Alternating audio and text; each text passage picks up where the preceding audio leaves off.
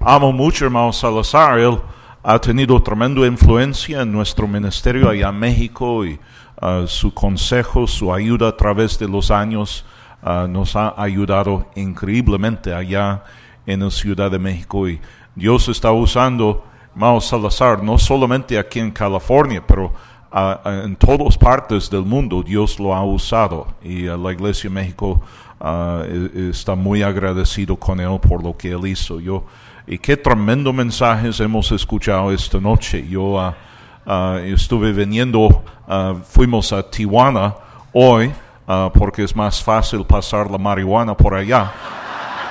Y entonces estuve viniendo aquí a Ontario Ah, y, mi hijo me estaba diciendo quién iba a predicar hoy. Yo, yo traté de llamar al pastor, decirle, por favor, me ponga esos hermanos, eh, quítame a mí, pero ah, ah, no, no, no pude localizar a Salazar, pero qué tremendos mensajes escuchemos esta noche. Y este mensaje, hermano, este, de hermano Gibbs, qué, qué importante es eh, que tengamos ánimo y entusiasmo en las cosas de Dios y para nuestra iglesia y para la obra de Dios. Y uh, qué tremendo mensaje de hermano Wallace hace, hace rato. Hermano Wallace era un héroe para su servidor. Uh, y uh, él vino hace años, predicaba en México, me dio varias ideas acerca de la iglesia, acerca de la obra de Dios y nosotros pusimos en práctica lo que él nos enseñó, lo que él nos dijo y Dios lo ha bendecido en gran manera. Y ustedes pueden aprender mucho, mucho de esos siervos de Dios. Ok, vamos a abrir las Biblias. Ya dije todo lo amable que voy a decir. Ya no va a haber ni una sola palabra más amable que sale de mi boca hoy. Me duele. Uh, Segunda de Reyes, por favor. Segunda de Reyes, capítulo 4. Segunda de Reyes 4 y vamos a leer versículo 38 al versículo 41.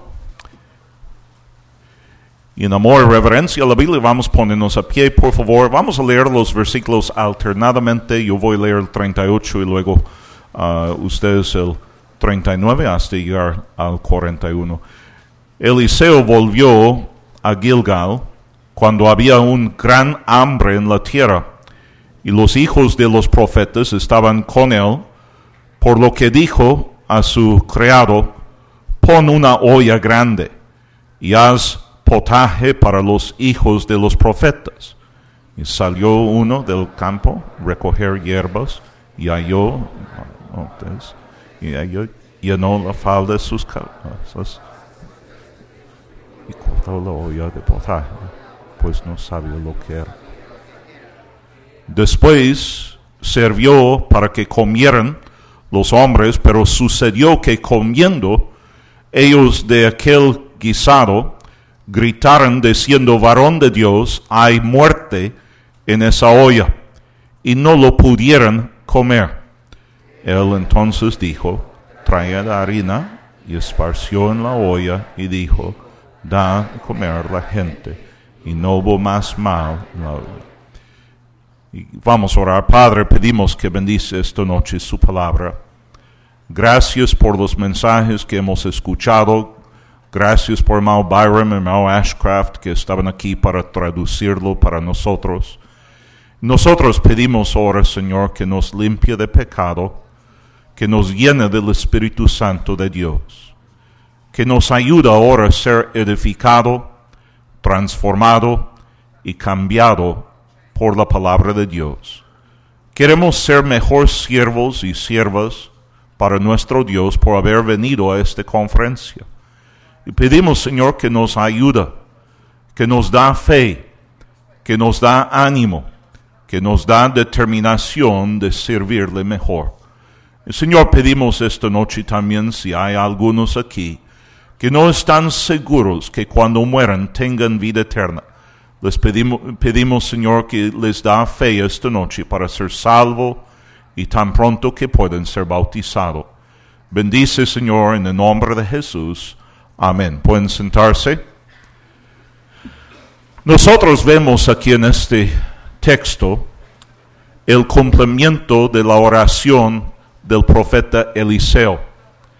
antes que Elías, que él había servido por años, fue llevado al cielo, Elías le había preguntado si él quería algo. Y Eliseo pidió que, que le diera un doble porción de su espíritu. Quería tener una doble porción del poder de Dios que estaba sobre la vida y el ministerio de Elías. Elías dijo a él que había pedido algo duro. Y hermano, nosotros debemos pedir cosas grandes de Dios. Necesitamos cristianos que tengan fe para pedir algo que sea grande. Cristo dijo en el libro de Juan 15, uh, o 14, versículo 12, él, él, dijo que, que él, él, quería que nosotros hiciéramos obras aún más grandes de lo que él hizo mientras estaba aquí en la tierra. Y yo creo, hermanos, que Dios quiere hacer grandes cosas. El problema es que nosotros no tenemos fe, ni ánimo, deseo para pedirlo.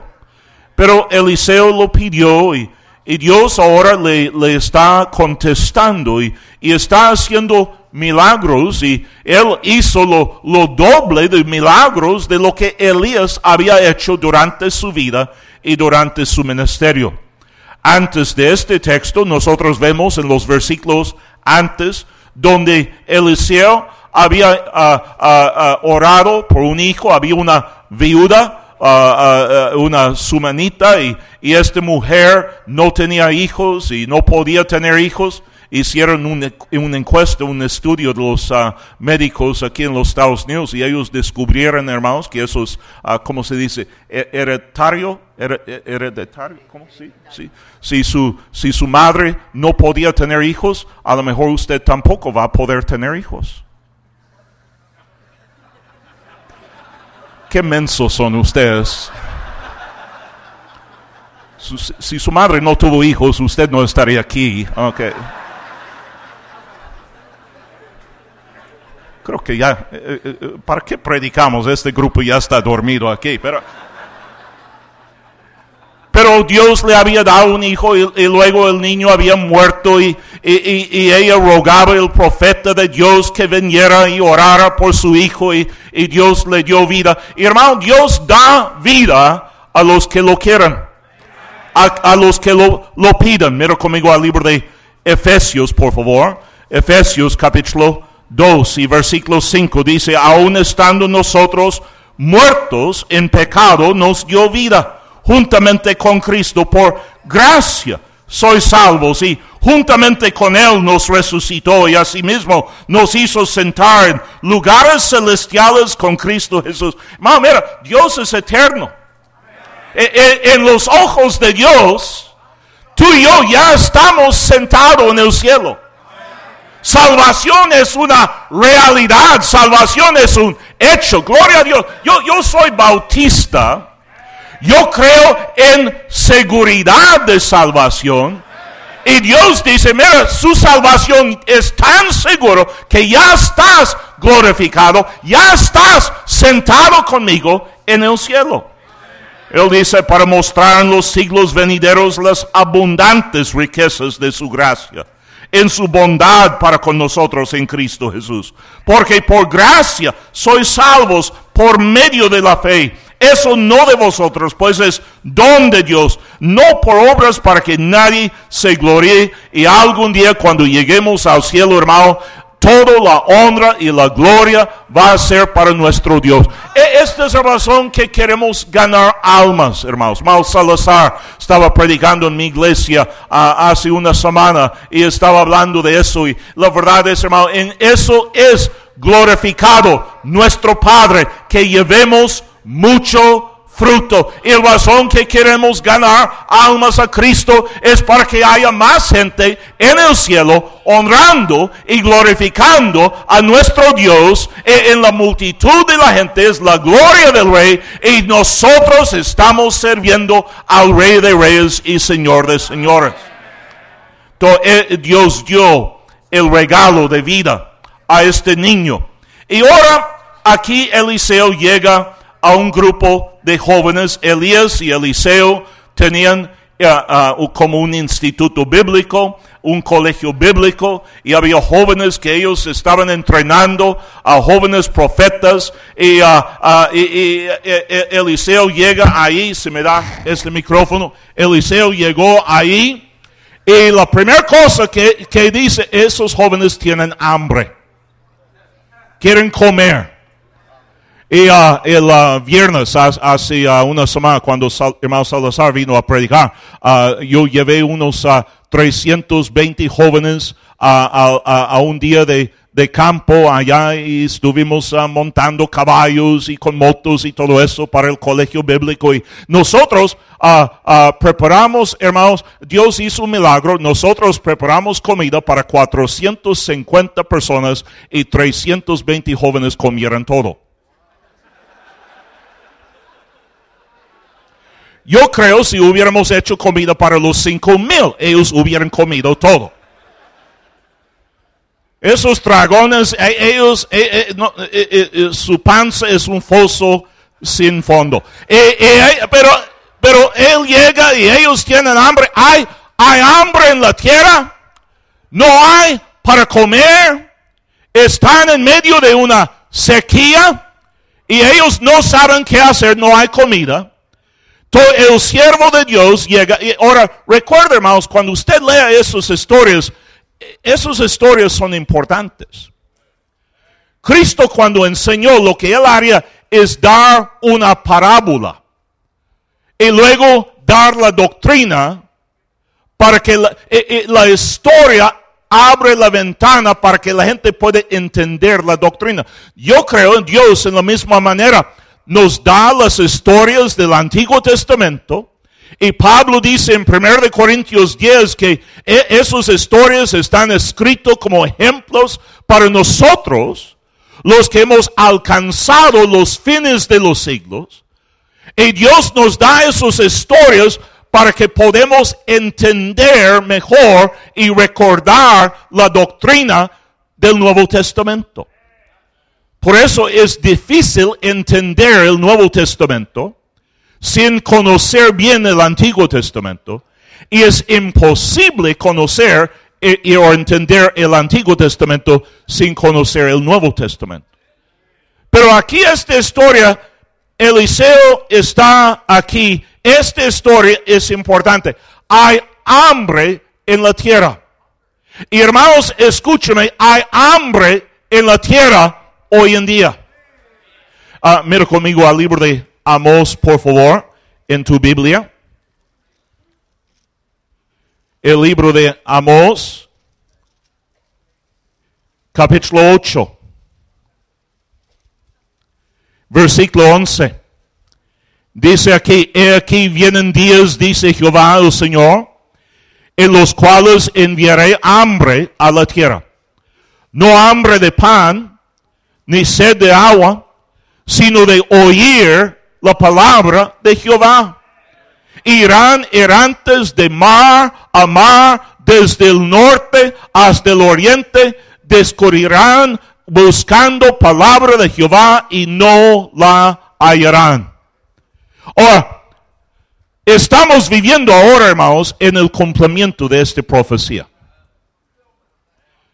Nosotros hoy en día, hermano, ahora, yo, yo escucho gente decir, oh, es que ah, hoy, en, hoy en día la gente son bien duro. Hermano, no, no seas menso.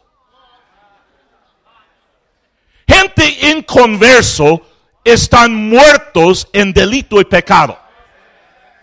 ¿Cómo que la gente de hace, de, de, de, de hace a, a, a 100 años o 200 o 2000 años eran menos muertos de que la gente que está muerta hoy en día? Había un reportero en la Ciudad de México, hay, hay mucho balacero allá en México y eh, así pasamos el tiempo allá. Y, ah, el reportero es- estaba diciendo, el reportero a, a este fulano le dieron 23 balazos, pero nada más uno le mató. ¿Qué sonso? si hay uno que tiene 50 balas y otro que tiene una bala Usted no llega a decir, oh, este está muerto, pero este pobrecito está bien muerto.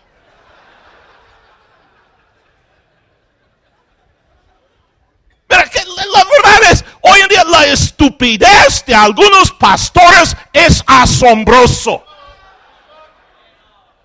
Y los pretextos y excusas que ellos usan por no ganar almas y no trabajar es increíble. Oh, es que la gente son bien duros. No, la gente no son duros. Lo que es duro son los corazones de los cristianos que no quieren hablar de la verdad. Yo y mi esposa, ah, eh, mi hija, salimos a ganar almas el otro día aquí en el estado de Washington. En poco tiempo ganamos 11 personas a Cristo. Salimos a, en México este fin de semana. En poco tiempo ganamos 20 personas a Cristo. mira, hay gente por todas partes que quieren conocer la verdad. Pero tú no sabes porque tú no salgas. O, tú salgas y tocas dos o tres puertas y ahí está tocando eh, y, orando. Ojalá que nadie esté. Y cuando abran la puerta, usted les da una cara de burro y usted le dice, ¿verdad que no quiere ser salvo? ¿Verdad que no? Menso. Lo digo con todo cariño y respeto. Hay gente que tienen hambre. Uh, si me trae, son, where are you? Son, son, bring up, bring, up the stuff. Uh, e, ellos llegaron y pusieron una gran olla porque tenían hambre. dos veces, hay, gente que pregunta, ¿por, ¿por qué a esta gente e, están dejando su familia y su tierra y volviendo musulmanes. Yendo con los terroristas. Porque hay jóvenes de Canadá y los Estados Unidos yendo a, vivir. Mira, Osama Bin Laden era un billonario. No millonario, era un billonario. Él tenía miles de millones de dólares y fue a vivir en una cueva. Hay jóvenes saliendo y, juntando con ellos y la gente mundana rascando la cabeza y no comprendemos por qué ellos se van con los musulmanes. Yo le digo por qué se van con los musulmanes, porque hay jóvenes que están buscando a alguien que realmente cree la religión que dice que cree.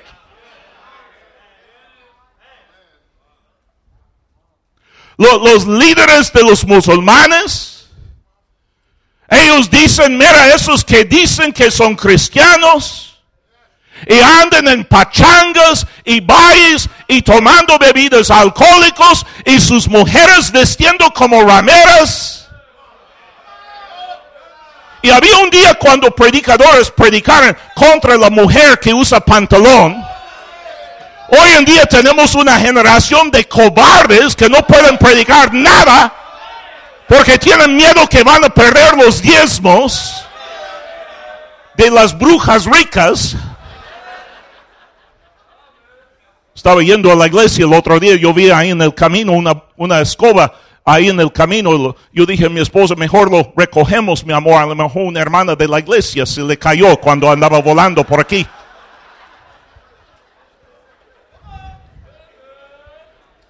Pero ellos los musulmanes realmente creen lo que dicen que creen. Y ellos dicen, bueno, por lo menos alguien crea algo. Si tuviéramos cristianos que todavía tienen convicciones y estándares y todavía creyeran lo que, lo que creímos hace unos pocos años, esos jóvenes vendrían a nuestra iglesia buscando la verdad y el verdadero Dios y la verdadera salvación. Dos veces, una vez en, en Chicago, otra vez allá en México, dos veces, ganando almas. Una, una mujer en Chicago, un hombre en México, yo estuve testificándoles y dos veces ellos me dijeron, mira, por años yo estuve leyendo mi Biblia buscando cómo tener vida eterna. La mujer en Chicago me dijo por cinco años. Estuve leyendo mi Biblia, tratando de entender, pero hermano, como dice la Biblia, ¿cómo puede entenderlo? A menos que algún hombre lo explica. Lo explica. Dios ha escogido salvar a los creyentes por la locura de la predicación. Y esta, mujer en Chicago, este hombre en México, me dijeron por años, estuve leyendo la Biblia, buscando cómo tener vida eterna, y los únicos que tocaron mi puerta eran los testigos de Jehová. Y los dos me dijeron, yo no quería creer lo que ellos dijeran. Yo creía en la Trinidad, yo creía que, que, en el cielo, en el infierno, pero ellos eran los únicos que preocuparon por mí y tocaron mi puerta y me dijeron, ahora yo soy testigo de Jehová y ya no quiero escuchar de otra cosa. hermanos, algún día frente al trono de Dios va a haber cristianos con sangre en la mano que debían haber testificado a esta gente, pero nadie les habló. Hay hambre en la tierra. Llevé un grupo de, ganadores de almas a, Panamá y luego a Ecuador. y, hermanos, en, en una semana ganamos más de 1.600 personas a Cristo. Cada persona a que testifiquemos quería ser salvo con la excepción de dos personas que estaban en camino a trabajar, me dijeron, mira, me gustaría escuchar eso, pero me van a correr si no llego a trabajo, pero voy a tomar su, su, folleto, lo voy a leer, lo prometo. Pero hermano, mira, hay gente por todas partes que quieren la verdad. Llegaron y pusieron la olla. Luego a el, Eliseo mandó los jóvenes predicadores que fueran, pour, pour, that stuff out, will you, son?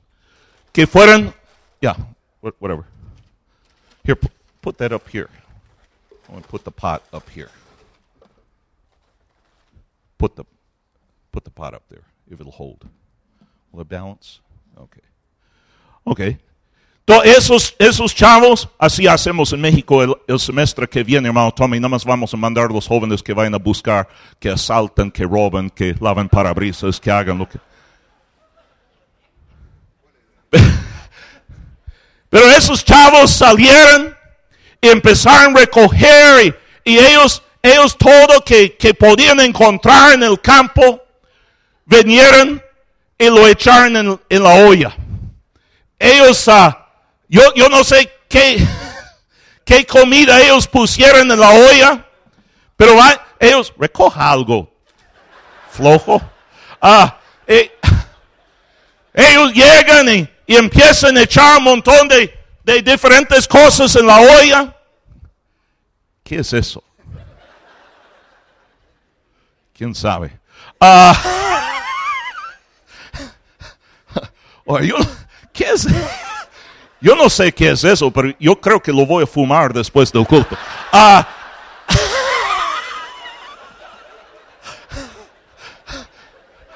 entonces, eso parece un tumor. Ah, ellos llegaron.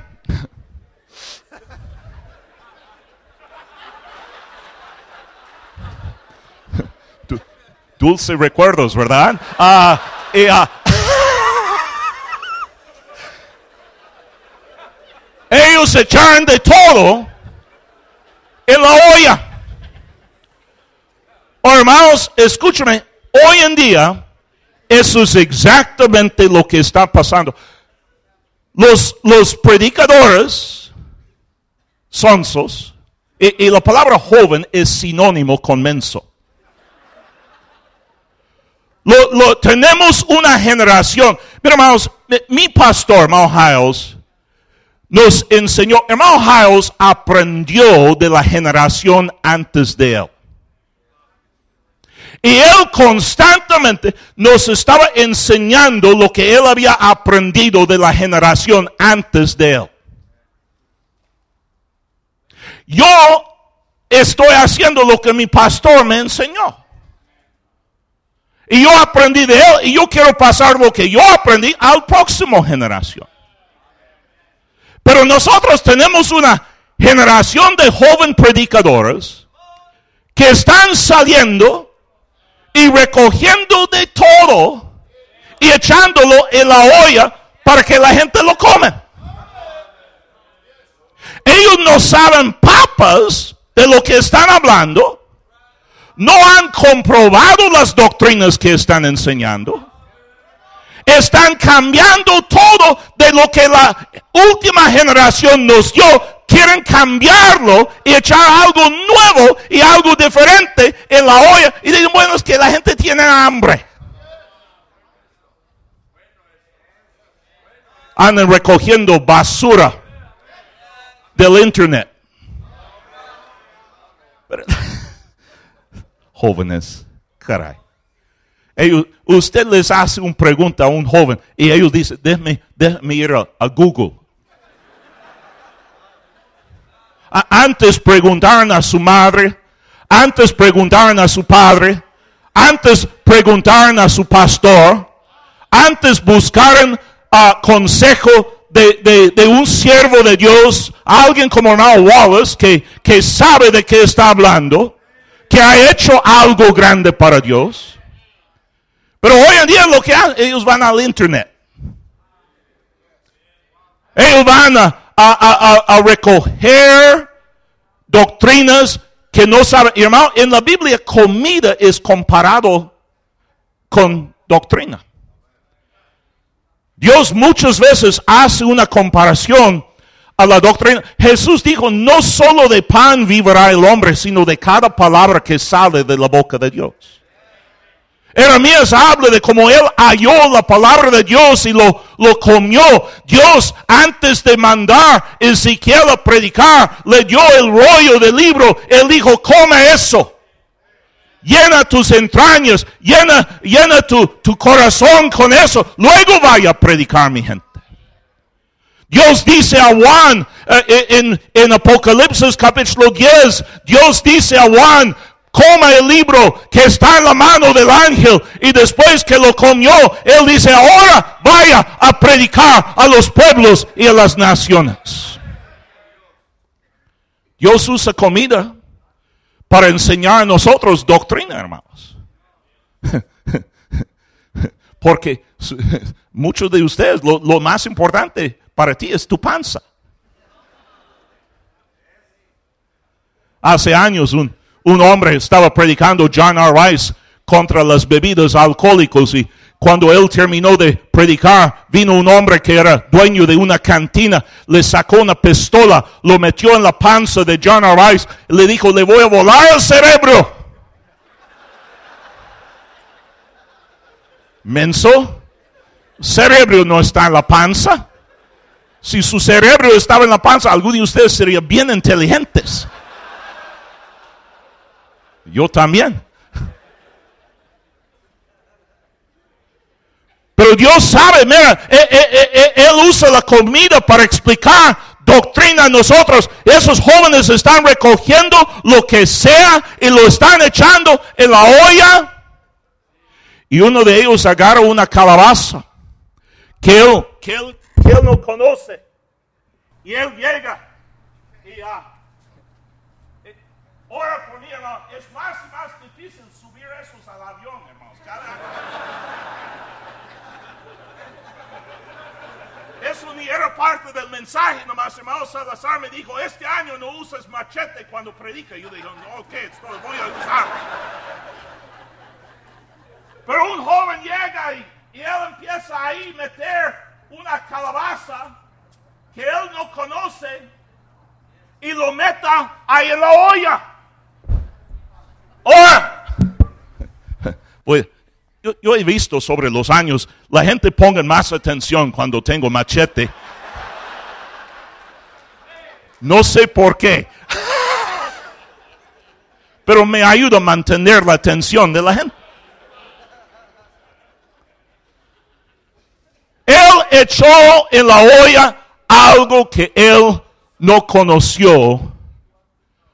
Y cuando empezaron a comer, gracias a Dios, uno de esos jóvenes reconocieron el sabor y ellos dijeron, varón de Dios, hay muerte en la olla. Hay muerte en este olla. Y todos dejaron de comerlo. Mira conmigo al libro de Colosenses, por favor. Colosenses capítulo 3. Mira el versículo 16. Las palabras de Cristo more en, en abundancia en vosotros, enseñándonos y exhortándonos unos a otros en, en toda sabiduría, cantando con gracia en vuestros corazones al Señor con salmos y himnos y cánticos espirituales. Qué, tremendo música escuchamos esta noche. Qué tremendo música esos jóvenes ahí cantando y, tocando esos himnos, hermano. Y, y, la música, escúchame, la música prepara el corazón para recibir la palabra de Dios. Ustedes que llegan tarde a los cultos y no escuchan los cantos y no escuchan la música especial, están perdiendo una bendición. Eh, la música, hermano, nos ayuda, nos prepara para comprender y recibir. Y, la música enseña doctrina, hermanos. Qué tremendo música. Me, da ganas reportar todos a la, a la migra que me los mandan a México. Pero con mi mala suerte van a tener sus papeles esos cuates. Pero, pero hoy en día, hermano, mira, hay pastor recogiendo de toda clase de música.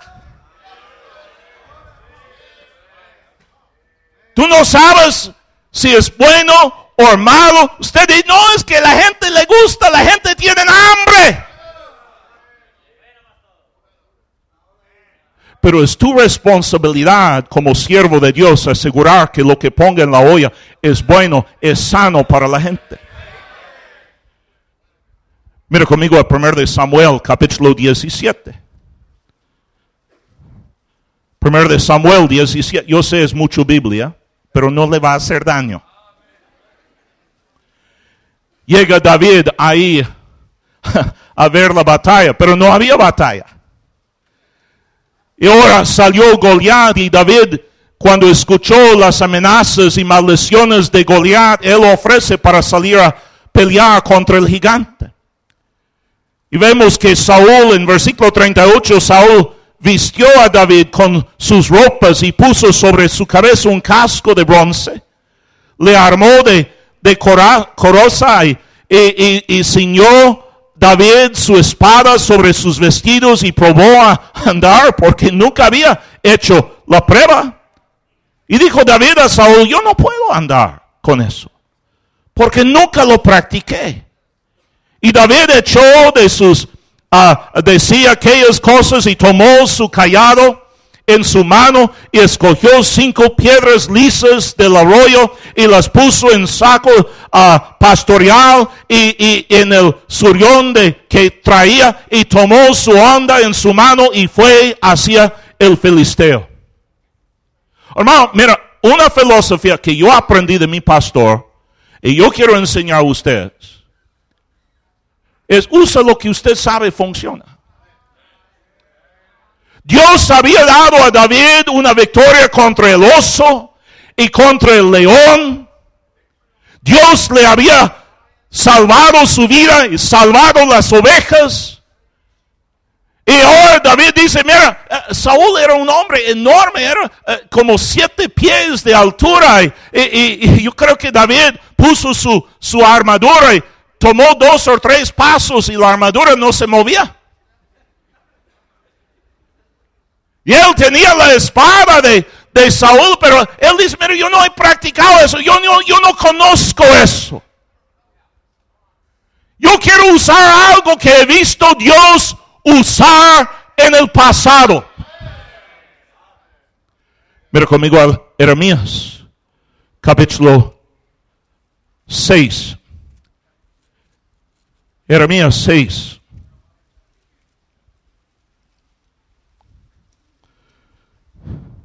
Mira el versículo 16.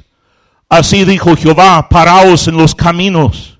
Mirad, preguntad por las sendas antiguas, cuál sea el buen camino, andad por él, hallaréis descanso para vuestro alma. Mas dijeron, no andaremos. Ahora, eh, pues también sobre ah, vosotros ah, puse también sobre vosotros atalayas que dijesen, escuchad el sonido de, la trompeta. No me decir algo, hermano. Mira, la, Biblia enseña cuando predica, levanta su voz como trompeta. Pablo dijo, repréndalos duramente para que sean sanos en la fe. Proverbios enseña vez tras vez, el hombre sabio ama a la persona que le reprende. La generación antes de nosotros, eh, hombres como Curtis Hudson, hombres como Jack Hiles, hombres como Lee Robertson, siervos de Dios en otras generaciones, Billy Sunday y otros. Emma, cuando ellos predicaron, predicaron duro. Levantaron su voz. Alguno de ustedes cuando predica, usted ponga el micrófono en su panza. Tú hablas suavecito a la gente hermano, Cristo te ama. Te ama a ti, te ama a ti, te ama a ti. Mm, a ti también. E, en primer lugar, hermano, nadie quiere escuchar lo que, lo que está en tu panza. Levanta tu voz.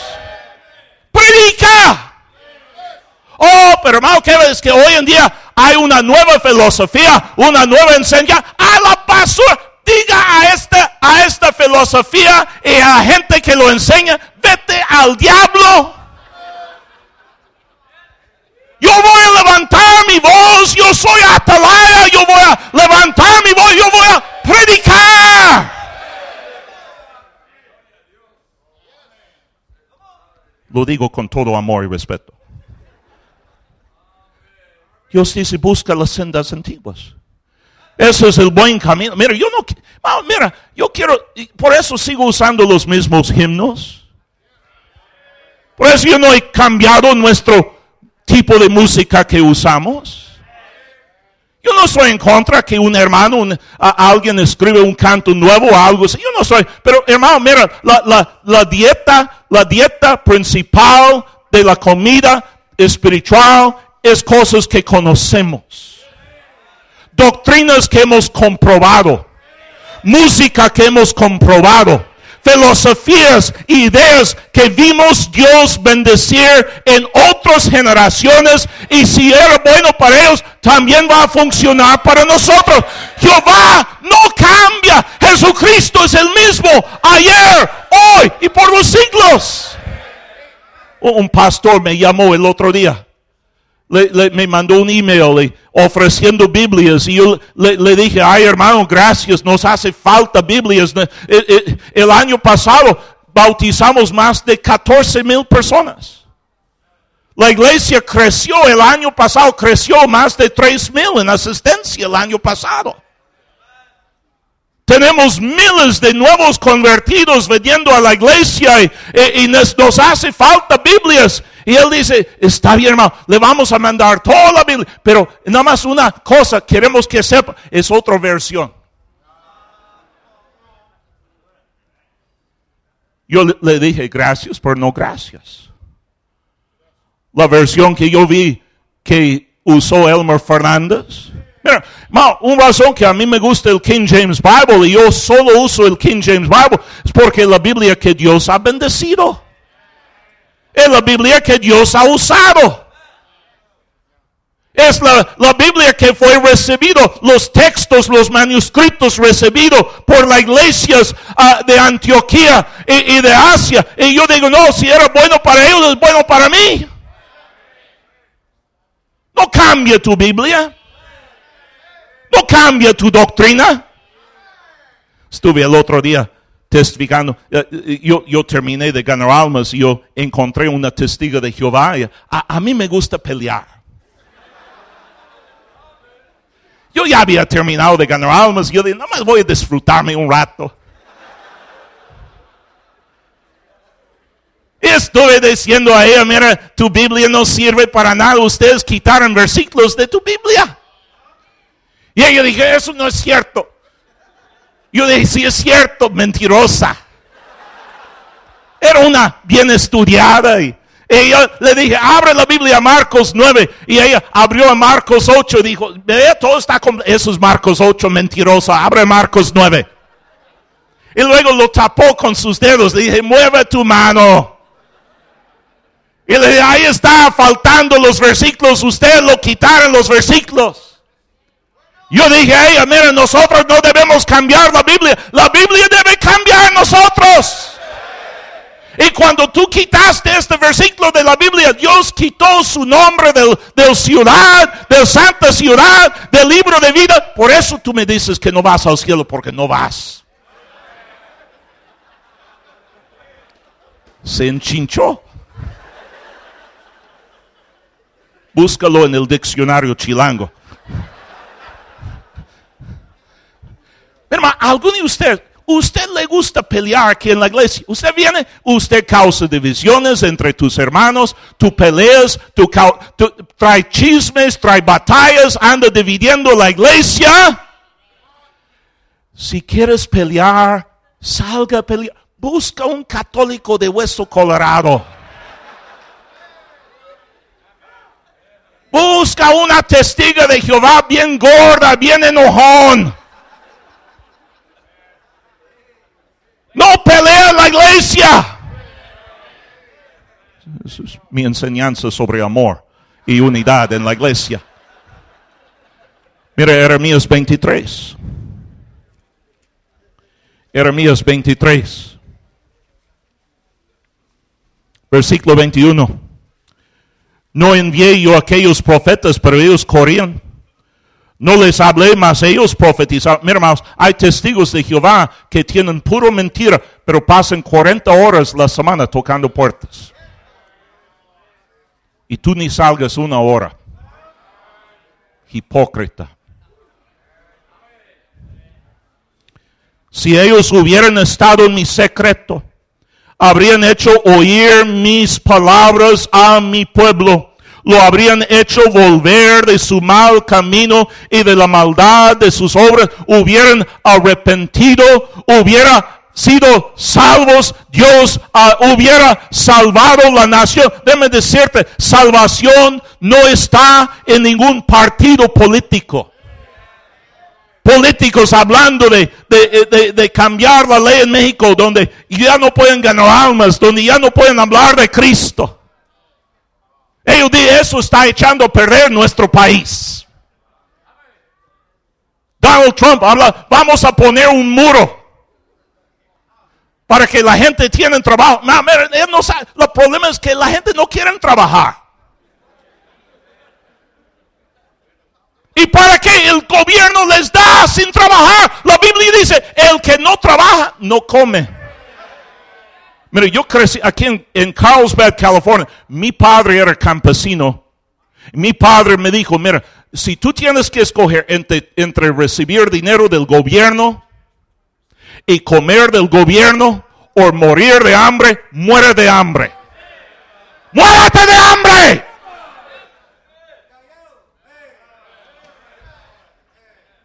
con amor.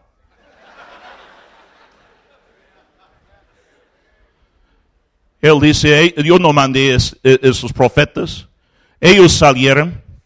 Ellos si hubieran estado en mis secretos y habían caminado con Dios y habían buscado a, Dios en oración y, y, en la Biblia. E, él dice, ¿soy yo Dios de cerca solamente? Dice Jehová. No, no Dios desde muy lejos. Estoy cansada. Yo fui a México hace años y, me dijeron, mira, eso de, lo que dice Jack Hiles y Lee Robertson y eso de ganar almas y predicar contra el pecado, eso funciona para los gringos, pero eso no funciona para México. Ahora vengo a predicar aquí en los Estados Unidos. Y ahora me dicen, no, eso de, de, ganar almas y predicar contra el pecado, eso funciona en México, pero eso no va a funcionar aquí en los Estados Unidos. Dios es el mismo Dios por todas partes. Y Dios no cambia. ¿Se ocultará alguno? Dice Jehová en escondrijos, que yo no vea. No lleno yo, dice Jehová, el cielo y la tierra. Yo he oído, déjame decir eso, mi amigo. Tu problema es que tú no estás leyendo la Biblia, no estás poniendo atención a la predicación. Y por eso tú, tú tienes tu vida secreto. Por eso tú pongas una cara en la iglesia, otra cara en la casa. Y no me alguno de tú estás echando todo en la olla. Estás mirando pornografía. E, e, estás escuchando a música satánico. Está llenando tu mente. No, tú no sabes. Mira, buscamos el libro de Amós y usted andaba por Génesis buscándolo. Oh, pero ¿cómo sabe tus telenovelas? Eso sí sabe. No, no, tú sabes mucho de fútbol. No sabes ni los nombres de los apóstoles, pero ¿cómo sabes de fútbol? Y tú andas echando toda la basura del mundo en la olla. Y por eso tu matrimonio está muriendo. Por eso tu familia está siendo destruido. No estás cuidando lo que ves en la televisión, no estás cuidando lo que estás haciendo con tu computadora, con tu teléfono. Y hay muerte en la olla. Él dice aquí, yo veo todo en el secreto. Yo he oído aquellos profetas dijeron profetizando mentira en mi nombre, diciendo soñé, soñé. ¿Hasta cuándo estará eso en el corazón de los profetas que profetizan mentira? Profetizan el engaño de su corazón. No piensen como hacen que mi pueblo se olvida de mi nombre, pues con sus sueños cada uno cuenta a su compañero, al modo que sus padres se olvidaron de mi nombre por Baal. El profeta que tuviera un sueño, cuenta el sueño el otro, yo, yo prediqué sobre eso anoche en México. Sábado en la noche tuve un sueño. Les voy a hablar mi sueño. La Biblia dice, practica tu sueño. Mi sueño, yo era una mujer japonesa. Y era tiempo de la Segunda Guerra Mundial. Yo vine, vine con mi hermana que también era japonesa y cargamos unos rifles y andábamos matando como francotiradores a la gente. Luego me escapé por un barco y fui a la isla de Catalina. Pastor, ¿qué es la interpretación de este sueño? Mi esposa me dio demasiado frijol en la noche.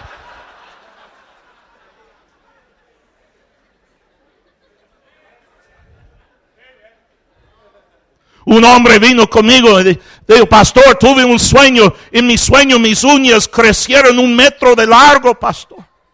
Era un pentecostés. Él dijo, uno era amarillo y el otro verde y el otro ah, ah, azul y el, otro café. Pastor, ¿qué quiere decir eso? Le dije, hermano, Dios le está diciendo es tiempo cortar las uñas. Un hermano me dijo, pastor, tuve un sueño y, siempre son los pentes. Los pentes están locos. Yo los tengo que correr cada ocho días. Yo dije a un hermano este domingo, ya, ya no vengas aquí, hay otras iglesias, vete, lárgate, ya. Sal de aquí, chevito, chevito, ya. Uno me dijo, escuché una trompeta y, empezamos a subir al cielo y, yo agarré un cable del, poste para no seguir subiendo. Y luego escuché una voz, bájate otra vez. Y yo descendí al suelo otra vez. Luego escuché una voz que me dijo, tú te quedas. Y toda la demás gente subieron. Pastor, ¿qué quiere decir? yo hice mis ojos grandes y le dije, hermano, eso quiere decir que tú eres uno de los 144 mil. Y cuando viene el rapto, tú te quedas aquí en la tierra para predicar. Y él se emocionó. Él dijo, ¿de verdad, pastor? Yo dije, no, no es verdad. Tú eres un menso. no echa tanto chile en los tacos. El que tiene sueño, predican sus tristes sueños, predican su triste mentira. Pero mira lo que Dios dice ahí. Él, dice, ah, ah, ah, que, perdí mi lugar, pero era bueno. dice, soñé, soñé, no pienso como hacen que mi pueblo olvida mi nombre con sus sueños. Cada uno cuenta a su compañero. El profeta que tuviera un sueño cuenta el sueño. Aquel quien fuera mi palabra, cuenta mi palabra verdadera. Mas la palabra de Dios no regresa vacío. Pastor, ¿cómo tienen tanta gente salvo? Tanta gente, eh, la iglesia creciendo tanto. No, tenemos como cuatro mil personas saliendo a ganar almas. Entre más predicamos la palabra de Dios, más gente son salvos. Más gente bautizada, más gente añadido a la iglesia. No es mi palabra como fuego, dice Jehová, como martillo que quebranta la piedra. Y no importa qué duro son la gente, hermano. No que importa, no es importante qué duro. Eh, oh, es que la gente son muy materialista. No, es que la gente ya no quiere oír de Dios. La palabra de Dios va a quebrar la piedra y abrir el corazón y puede salvar las naciones. Confía en Dios. Confía en su palabra. Mira, un último versículo. No estoy terminado, pero voy a terminar. Mira Filipenses 3. Dice Pablo aquí, por lo demás, hermanos, gozaos en el Señor. A mí no me es molestia el escribirlos las mismas cosas y para vosotros es seguro. Es seguro. Mira, no te cansas de predicar la misma cosa. No dejas de predicar sobre el cielo, el infierno, seguridad de salvación, separación del mundo. ¿Me está escuchando? No deja de predicar sobre la oración. Hay poder en la oración. No deja de predicar las doctrinas de, la palabra de Dios. La gente, la gente, hermano, a veces gente no quiere, pero va a venir el día que tienen hambre. Va a haber el día que tienen hambre. Estuve tocando puertas eh, eh, hace unos semanas en México. Estuve tocando puertas y toqué la primera puerta y, y cuando estuve tocando llegó un hombre y había un poste de, de luz ahí y, me miró tocando la puerta y me quedó mirando. un, ganador de almas aprende a ver cosas por, el lado de su ojo. Yo lo vi ahí recargado sobre el poste y dije, nah, este cuate, él quiere problemas. Luego sale alguien, dice, como el dueño de la colonia, hey, tú no puedes tocar, este cae, no, lárgate de aquí. Todo este hombre quedó ahí mirando, como alguno de ustedes. Yo toqué la puerta y él dijo, parece que nadie está. Yo quería decirle, ¿qué te importa? Pero no dije nada. parece que no, yo seguí tocando. Yo te toqué un poco más y dije, parece que nadie está, Señor. Yo dije, parece que no. Él dijo, aquí estoy yo. ¿Puedes hablar conmigo? Qué duros son la gente. Yo fui a hablarle y él me dijo, mira, esta semana mi padre murió. Y anoche yo estuve pensando y hablando con mi esposa y diciendo, yo no sé dónde fue mi papá, si fue al cielo o infierno. Y él me dijo, usted y yo debemos saber eso y yo voy a encontrar a alguien que nos puede explicar. Vamos, hay gente que un día son duros, un día no quieren, pero usted siga predicando, usted siga tocando puertas. Va a haber el día que ellos sí quieren. Allá en México, ah, hay en las calles, hay ah, gente que andan con, con sus uh, garrafones de agua y ellos andan en la, en la calle gritando, El agua. El agua.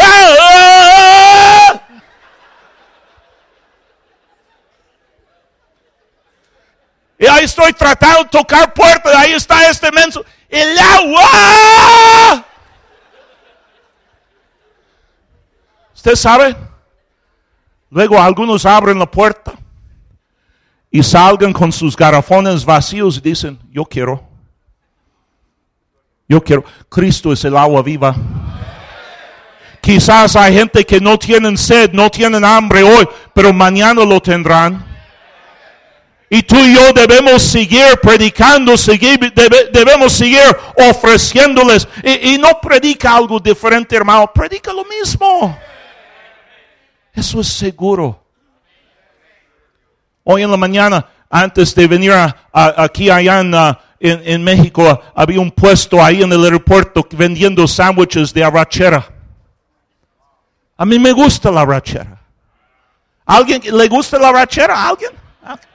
Los demás son mensos. ¿Quién le gusta la arrachera? ¿Pollo? ¿Alguien le gusta pollo? Levanta la mano camarón, algo. ¿Quién está vivo esta noche? Levanta la mano si estás vivo. Ok. Lleva los muertos al panteón. Ya. Ay, pastor, no le da miedo que les va a ofender. ¿Cómo puedo ofenderlos? Están dormidos. Vamos, ah, yo he comido arrachera muchas veces, pero lo pienso comer otra vez. Yo he comido pollo mucho, pero lo quiero comer. Mira, las doctrinas de la Biblia son comida espiritual. Da a la gente algo que es seguro. Tenemos una filosofía que siempre tienen que dar la gente algo nuevo. Es lo que pasó con Pablo en Gálatas capítulo 1. Él dice, mira, si llega alguien predicando otro evangelio, los mormones llegan, tocan la puerta. Me, dijeron cuando yo era joven, mira, tenemos otro evangelio. Pablo dice que sean anatema. Él dice, tú sigues predicando lo mismo. No cambias. Salvación es por fe. Luego él dice en Gálatas capítulo 5, él dice, ten cuidado, un poco de levadura leuda toda la masa. Había muerte en la olla. ¿qué hizo el siervo de Dios? Yo no, yo no tengo harina, pero vamos a decir que eso es harina. Usa tu imaginación. Llegó el siervo de Dios y echó la harina en la olla y lo sanó. Jesús es el pan del cielo. Predica lo que sabemos, hermanos. Enseña lo que estamos seguros pastor, no tienes que, sacar. Algunos de ustedes están buscando cosas de Paul Washer, de Rick Warren, de Jeff Adams. Estás poniendo muerte en tu iglesia, destruyendo a la obra de Dios. Te vas a, vas a matar a la gente. Ellos confían en usted que les va a dar algo sano, algo bueno, y usted les está dando basura.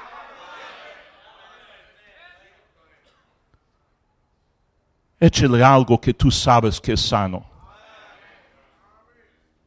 Siga. escucha predicación de Curtis Hudson. Búscalo. Escucha predicación de Jack Hiles. Escucha predicación de Lee Roberts. Escucha los mensajes antiguos. Busca las sendas antiguas.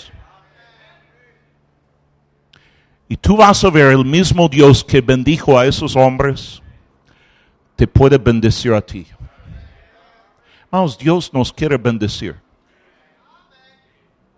Pero nosotros tenemos que buscarlo. Señor, gracias por Eliseo. El deseo que Eliseo tenía tener una doble porción del Espíritu que estaba sobre Elías. Señor, yo recuerdo como un joven predicador viendo a hermano Hiles y rogándole, pidiéndole, Señor, yo quiero algo de este espíritu. Yo quiero algo de este poder. Oh Señor, yo quiero que tú mandes tu espíritu y tu poder a México.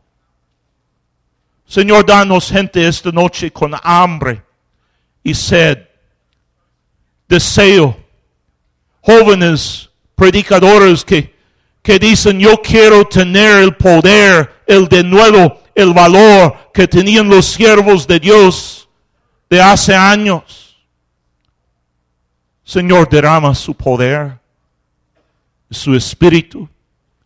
Y como predicaron y enseñaron esta noche, como escuchemos en esos dos mensajes antes esta noche, Señor, ayuda a nosotros predicar la palabra de Dios, ganar las almas, discipularlos, traerlos a la iglesia.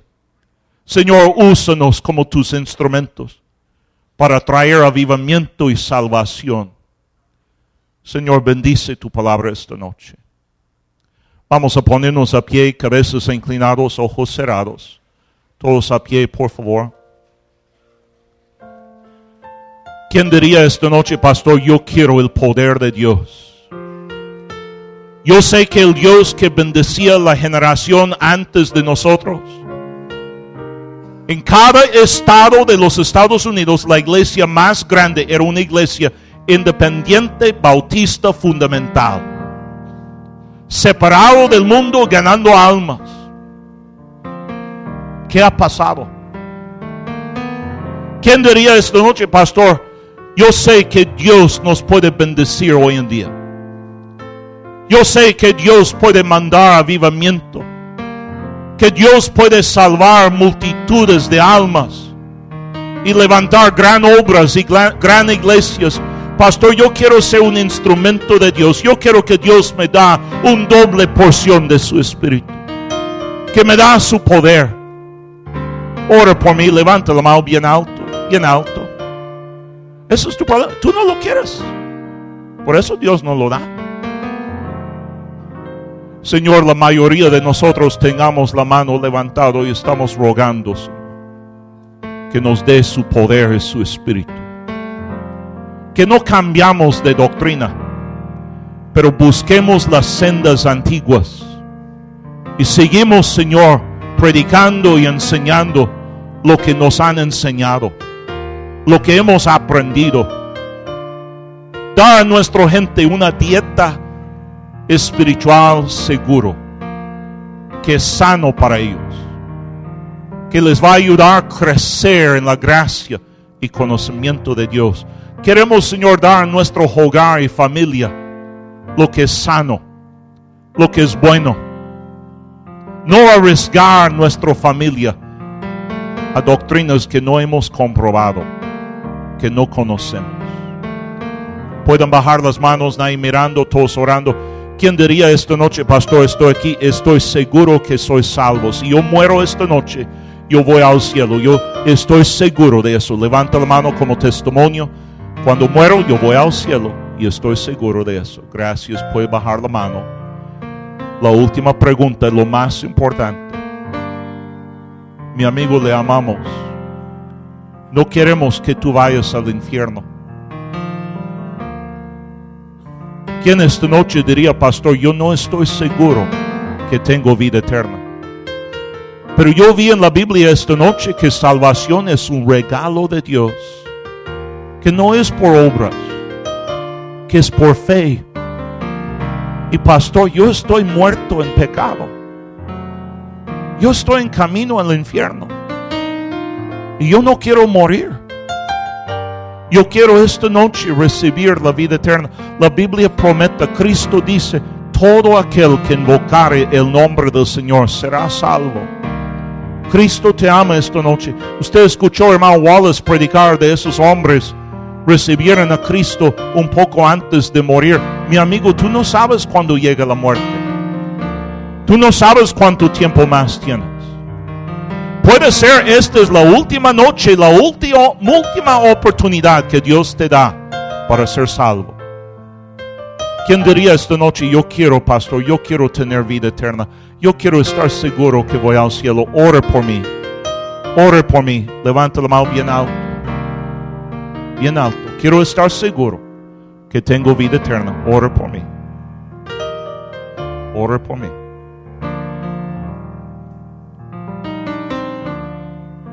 Hermanos, si no hay gente que quieren ser salvo, hay cristianos que deben arrepentir. Hay cristianos que deben decir, yo voy a invitar gente al culto. Yo voy a invitar gente a la conferencia. Yo voy a ponerme a trabajar mañana. Señor, bendice la invitación, derrama su gracia. En el nombre de Jesús. Amén.